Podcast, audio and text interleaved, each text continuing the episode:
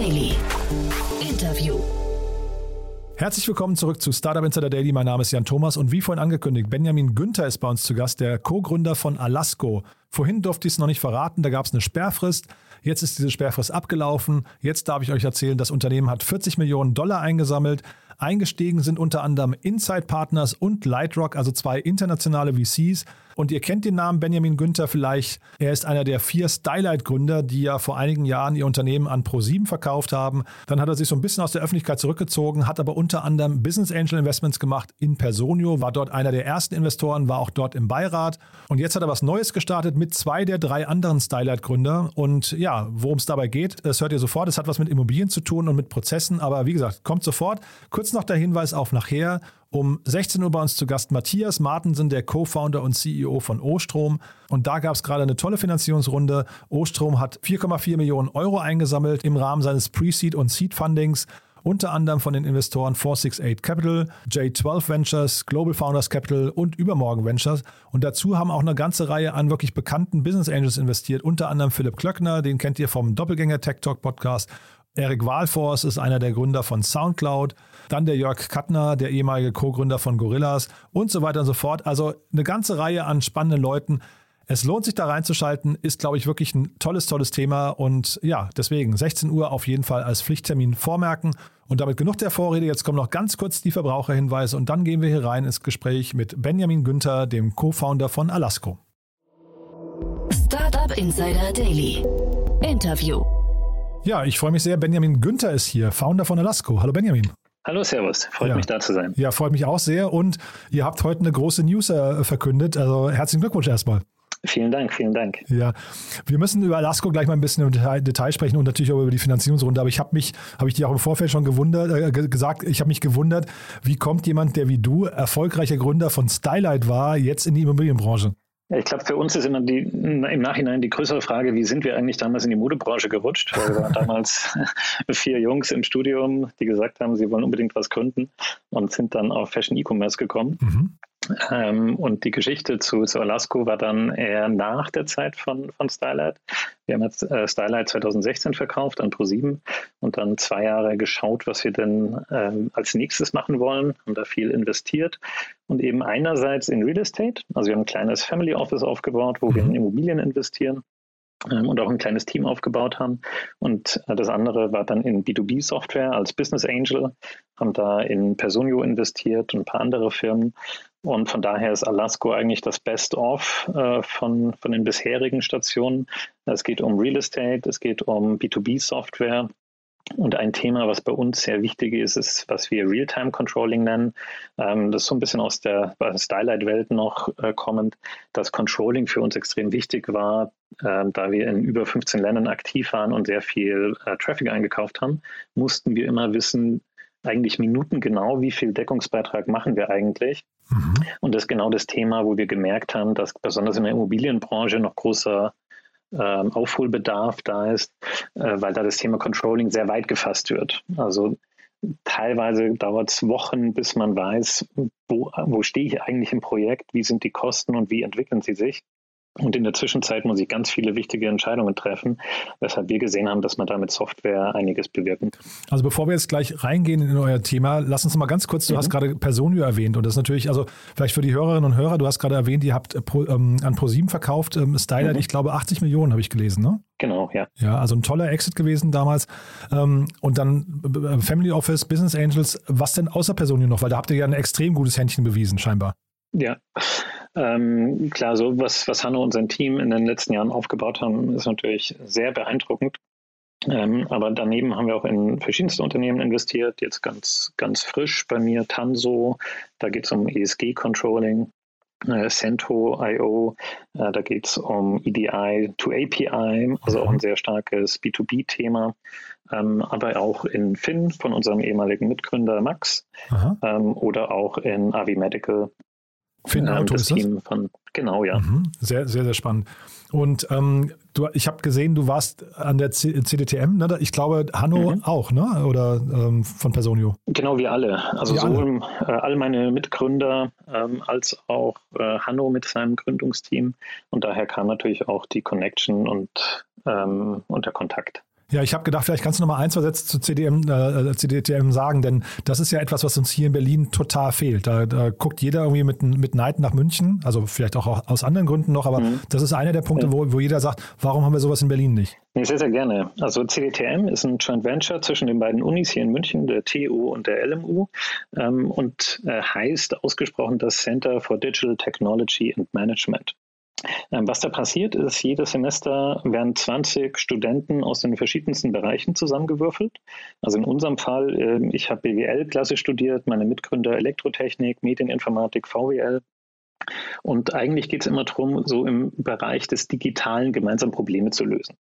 Und da ist es aus unserer Sicht ähm, extrem spannend, eben alle Backgrounds am Tisch zu haben ähm, und gemeinsam an Problemen zu arbeiten sodass nicht immer entweder der BWLer überwiegt oder der Techie überwiegt, sondern dass man wirklich schaut, was ist das Problem und was kann jeder dazu beitragen, das am besten zu lösen.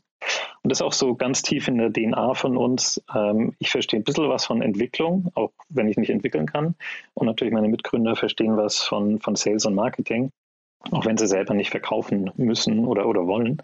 Und so ist es äh, wirklich, dass man eine gemeinsame Sprache und gemeinsames Verständnis äh, der verschiedenen Disziplinen erreicht, was dann, glaube ich, dazu führt, dass ähm, sehr viele äh, Firmen auch aus dem CDTM entstanden sind. Also eigentlich alle, die ich vorher genannt, haben, äh, genannt habe, kamen aus dem CDTM, ähm, wo immer ja, meistens Tech und BWL schon im Gründungsteam vereint ist. Mhm. Und klang das gerade so durch, dass deine jetzigen Gründer auch deine Gründer von Stylight waren? Genau. Also äh, bei Stylight waren wir noch zu viert. Der Max hat sich dann mit Finn Auto ähm, selbstständig gemacht ähm, und Sebastian, Anselm und ich äh, haben uns wieder zusammengerauft und Alasco gegründet. Das heißt, auch da hat die CDTM scheinbar ein sehr, sehr gutes Händchen, dann diese Teams zusammenzustellen, ja? Ja, also das wird nicht äh, direkt zusammengestellt von Ihnen, sondern es ist wirklich, wir waren erst Freunde und haben dann überlegt, was wir gründen wollen. Ähm, von daher war das eher eine gemeinsame Reise, die wir da ja jetzt schon seit 13, 14 Jahren unternehmen. Aha. Super spannend. Dann lass uns mal über Alasco jetzt sprechen, weil ich finde das ja, wie mhm, gesagt, auch interessant. Real, Real Estate Success Software habe ich irgendwie auf eurer Webseite mhm. aufgeschnappt. Ähm, was macht denn ein Real Estate Successful? Genau, im Grunde geht es eigentlich immer um die Entscheidungen. Über den gesamten Lebenszyklus oder Investmentzyklus einer Immobilie äh, muss der Investor immer wichtige Entscheidungen treffen. Und bisher, ähm, was wir am, am, eigenen, an der eigenen Haut dann erlebt haben, gibt es extrem wenige Daten, auf die man sich verlassen kann obwohl man täglich ja wahnsinnig viel Daten generiert. Und deswegen ist genau unser Ansatz, alle Finanzdaten und auch alle ESG, also Nachhaltigkeitsdaten, an einer Stelle zu haben, um dadurch bessere Entscheidungen zu treffen. Und konkret heißt das, dass wir ähm, eigentlich immer nur zwei Sachen machen. Äh, wir, wir bauen Workflows, damit alle rund um die Immobilie deutlich besser zusammenarbeiten können. Und dadurch generieren wir Daten, die wir dann den Investoren quasi aufbereiten damit sie in Zukunft datengetriebene Entscheidungen treffen können und ein bisschen weniger Bauchgefühl haben müssen. Mhm. Und diese Marktgröße, wie würde man die adressieren oder wie würde man die beziffern überhaupt? Also wenn es jetzt darum geht, also wie viele Firmen ähm, es in Europa gibt, die quasi äh, in Real Estate investieren, sind es deutlich über eine Million Firmen in Europa. Echt, ja? Ach so, krass. Ja. Ich hatte also ist die größte Assetklasse der Welt ähm, und auch was Digitalisierung angeht, eher so Mittelfeld bis letzten Viertel weil natürlich das auch sehr bauabhängig ist. Mhm. Ähm, so dass da noch ein Riesenpotenzial gibt, eben durch moderne Prozesse und mit Daten bessere Ergebnisse zu erzielen. Ja, ich habe gerade den, den aktuellen Pivot-Podcast mit Scott Galloway gehört. Der hat, glaube ich, so sinngemäß gesagt, alle raus aus den Tech-Aktien rein in Immobilien. Ne? Das ist so der, das, das, nächste Gold. Das heißt, da äh, seid ihr scheinbar auch auf, äh, wahrscheinlich genau im richtigen Moment äh, äh, an der richtigen Stelle. Wie groß ist, die, ist der Wettbewerb da? Ich kenne den Markt leider gar nicht, den, den ihr da bedient. Also zumindest nicht die Wettbewerbslandschaft. Also wir waren wirklich auch erstaunt. Also ähm, das meist, der größte Wettbewerber für uns ist Excel. Also es werden wirklich Projekte bis zu einer halben Milliarde mit Excel controlled. und, und ja, so ging es uns auch. Ähm, was einfach gezeigt hat, dass es ein ähm, Markt ist, der lange wenig Aufmerksamkeit bekommen hat. Also es gibt schon alte On-Premise-Software, ähm, aber es gibt nichts Modernes, ähm, das wirklich den, den, Status quo, was, was Entwicklung und auch Funktionalität angeht, abbildet. Gibt es denn Analogien zu eurem Produkt in anderen Märkten? Ähm, klar, also wir sind jetzt Vertical SaaS sozusagen. Also wir haben uns das Vertical Real Estate angeschaut mhm. und geguckt, was kann man da alles bedienen. ähm, und, und lösen. Natürlich äh, sind wir sehr stark geprägt von unserer Zeit auch bei Personio. Der, der Basti und ich waren da auch im Board die ersten Jahre, was eben im Horizontal SaaS ist, weil klar, eine HR-Software braucht jeder, jeder Mittelständler. Mhm. Ähm, für Finanzsoftware ähm, muss man bei Immobilien dann schon in die Tiefe gehen. Da kann ich eben keine Standardsoftware nehmen, weil bei Immobilien und Bau immer alles anders ist. Also das ist auch der Grund, warum das Vertical aus unserer Sicht so spannend ist, ähm, weil die Standardlösungen hier einfach nicht greifen. Mhm. Total interessant. Jetzt lass mal über die Finanzierungsrunde sprechen. Die hat es ja auch in mhm. sich. Da sind ja gleich zwei internationale ja, Top-Investoren eingestiegen, ne? Genau, also wir ähm, äh, sind sehr, sehr happy und auch dankbar, dass wir äh, sowohl Inside-Partners aus New York überzeugen konnten, als auch Lightrock, ähm, was für uns die beste Kombination ist für das, was wir in Zukunft vorhaben. Weil klar, es geht um Vertical SaaS, aber auch das Thema ESG und Nachhaltigkeit äh, ist besonders in unserer Branche extrem wichtig, weil die Real Estate-Branche, wenn man es auch Bau dazu nimmt, einer der größten Emittenten von Energie ist und mhm. CO2, Energy-related CO2 ähm, und da natürlich am meisten unter Druck steht, was zu verändern, wo wir auch äh, mithelfen wollen, das zu tun. Mhm äh, ich habe es richtig gesehen, Lightrock ist eigentlich Private Equity, ne? Und ich habe mich irgendwie gefragt, also zum einen, warum Private Equity zu dem Zeitpunkt bei euch investiert, aber dann zum anderen auch, das ganze Thema Fintech ist ja ein sehr, sehr spannender Space. Lauft ihr mhm. möglicherweise in eine, weiß nicht, Finanzierungslösung auch nochmal rein? Ist das ein, ist das, habt ihr quasi jetzt einen Marktzugang geschaffen und wollt vielleicht euer Modell auch nochmal erweitern dann irgendwann oder ist das, steht das gar nicht zur Debatte? Genau, so äh, zwei, zwei Teile der Fragen sozusagen. Mhm. Also Lightrock ist ähm, aus unserer Sicht ein Impact Fund. Die kamen stark aus dem PE, aber machen jetzt eigentlich ja, klassische VC-Deals schon okay. seit einiger Zeit. Ähm, und klar, Fintech ist für uns auch interessant, ähm, wir da alle Finanzdaten durch Alasco eigentlich abgebildet werden. Also ein Beispiel, es laufen, es sind schon über 6 Milliarden Euro an Rechnungen durch Alasco freigegeben worden. Also wir bilden ja alle Finanzprozesse ab. Weshalb das für uns äh, extrem spannend ist, auch zu beobachten, was, was wir da vielleicht in Zukunft noch anbieten können. Primär geht es uns aber darum, wirklich das tägliche Geschäft unserer Kunden zu verbessern durch Workflows und durch bessere Daten. Aber es, ist, es hat schon einen sehr starken Plattformcharakter hinterher. Ne? Also ihr, ihr seid ein Zugang, ja. wo man möglicherweise sehr, sehr viele Schnittstellen hat zu externen ich weiß nicht, äh, anderen Softwareanbietern oder auch Lieferanten und so weiter. Ne? Also man kann sich schon relativ mhm. viel vorstellen, dass, dass durch eure Schnittstelle, durch eure initiale Schnittstelle zu den Bauträgern und Projektleitern und so weiter, da sehr viele weitere, weiß nicht, ähm, Lieferanten oder so Huckepack genommen werden, ne? Absolut. Also wenn man auch mal sieht, äh, was, was für einen Impact man ähm, haben kann oder wie schnell man in dieser Branche Impact haben kann, ist eben diese sechs Milliarden, die ich genannt habe, die schon mhm. durch Alasco freigegeben worden sind. Die sind deutlich, deutlich schneller bei allen Handwerkern angekommen.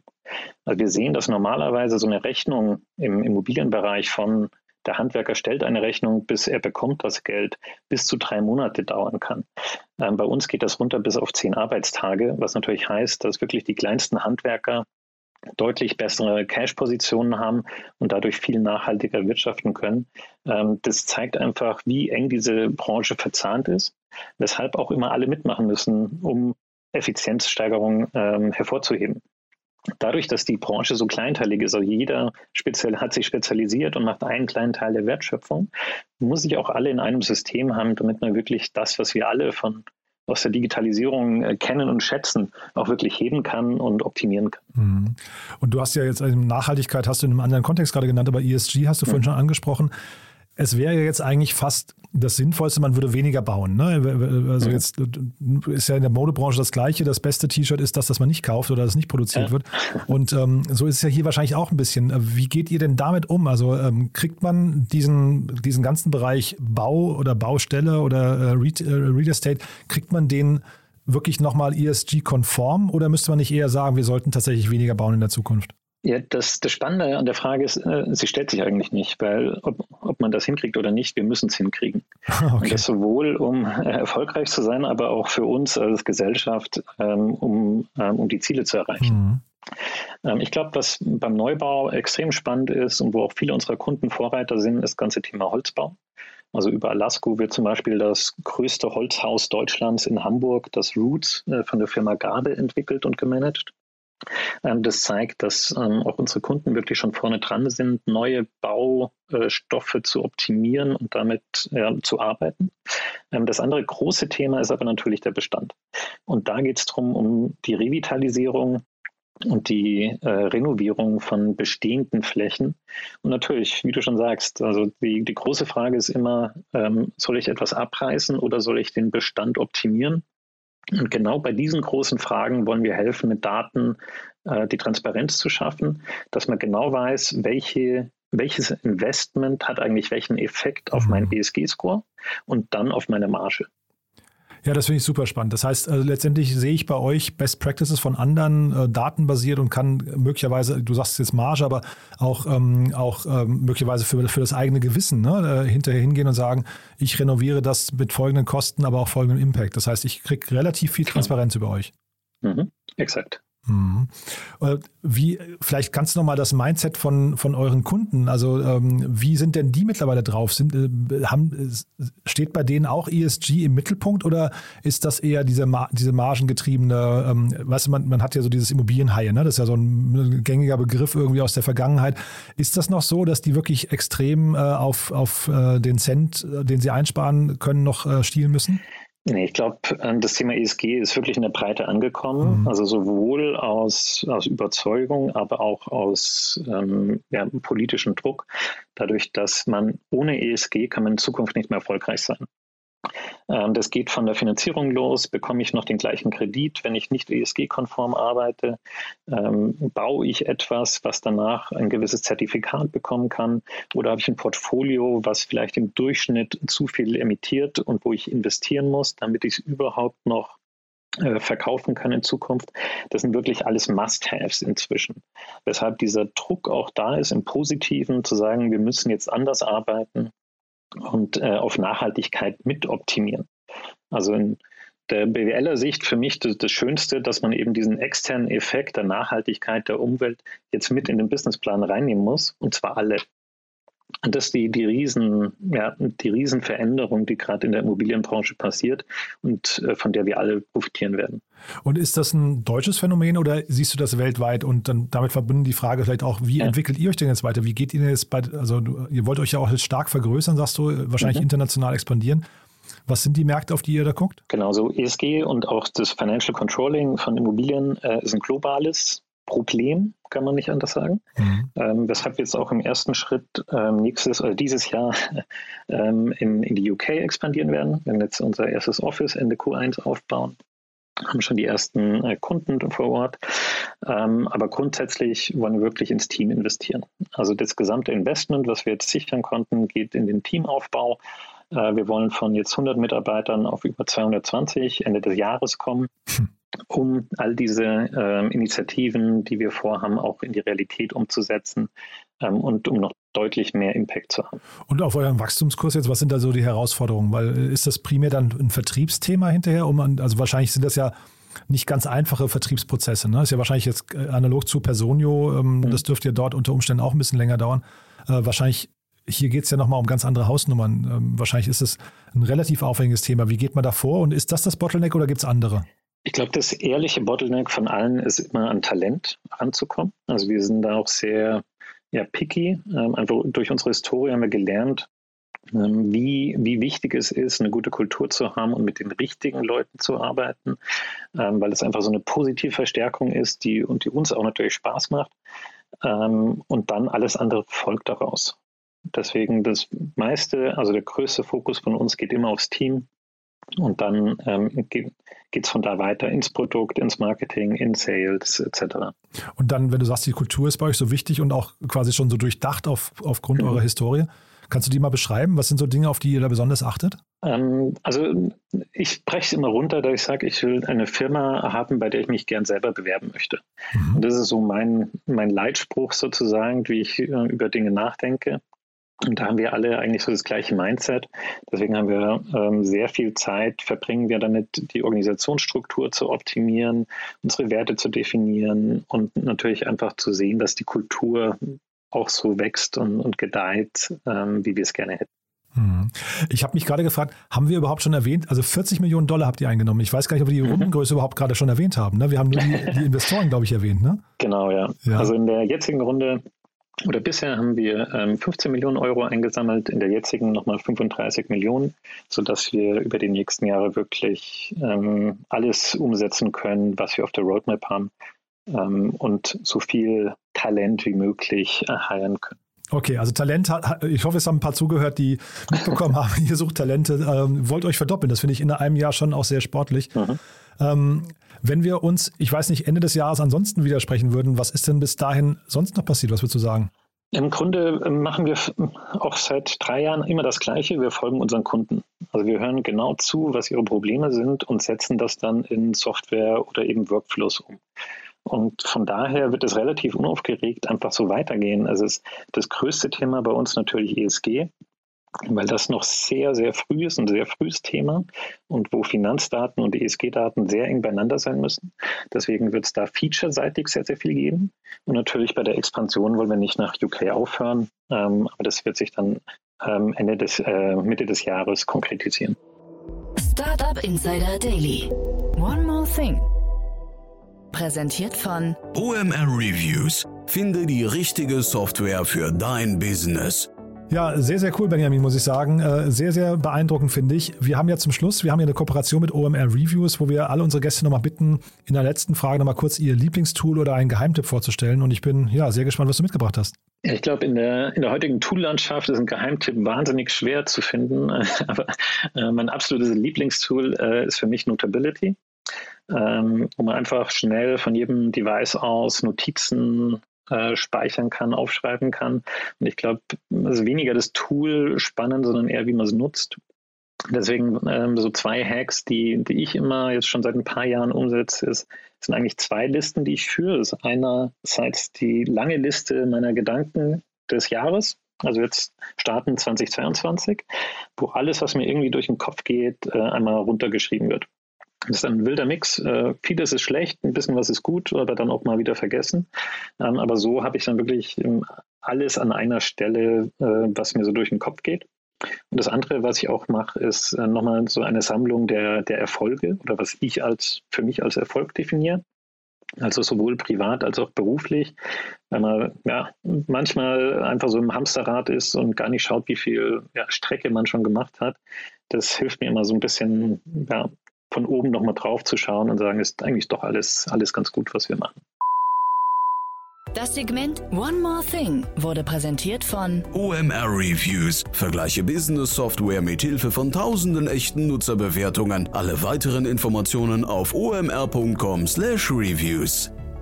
Super, Benjamin. Äh, ich hoffe, Hanno Renner ist jetzt nicht äh, böse, dass du nicht Personio als dein Lieblingstool jetzt gerade vorgestellt hast. ja, aber ich finde es großartig, was ihr macht. Finde ich sehr, sehr spannend. Habe ich so noch nicht gehört, aber ich, ich, ich verstehe den Markt sofort und verstehe auch, dass es den Bedarf gibt. Also äh, cool und weiterhin viel Erfolg. Und ja, sag Bescheid, wenn es bei euch Neuigkeiten gibt, ja? Machen wir sehr gerne. Vielen, vielen Dank fürs Gespräch. Startup Insider Daily, der tägliche Nachrichtenpodcast der deutschen Startup-Szene. So, das war Benjamin Günther, der Co-Founder von Alasco und damit sind wir durch für den Moment. Wie immer die Bitte, falls euch gefällt, was wir hier tun, empfehlt uns gerne weiter. Wir freuen uns über jede Weiterempfehlung an eure Freunde, Bekannte, Arbeitskolleginnen oder Lebensgefährtinnen oder wie auch immer, aber auf jeden Fall an Menschen, die sich für Startups interessieren, die hier unbedingt diesen Podcast mal hören sollten. Meistens macht es Sinn, mal kurz darüber nachzudenken, wen diese konkrete Folge interessieren könnte. Also in diesem konkreten Fall ging es ja um die Baubranche, ums Baugewerbe. Vielleicht kennt ihr jemanden, der gerade am Bauen ist oder der es vielleicht vorhat oder immer davon spricht, mal eine Immobilie bauen zu wollen. Für den wäre vielleicht diese Folge interessant und die Folge nachher um 16 Uhr ist wahrscheinlich für jeden interessant, der Strom konsumiert oder der Strom sparen möchte. Also damit wahrscheinlich einfach für jeden. Also das heißt, denkt dann mal kurz darüber nach, wer aus eurem Freundes- oder Bekanntenkreis diese spezielle Folge hören sollte. Dafür schon mal vielen, vielen Dank und ansonsten wie immer die Bitte, eine kurze Bewertung auf Spotify hilft uns, diesen Podcast bekannter zu machen. Auch dafür vielen, vielen Dank und damit bin ich durch. Euch einen wunderschönen Tag und hoffentlich bis nachher. Ciao, ciao.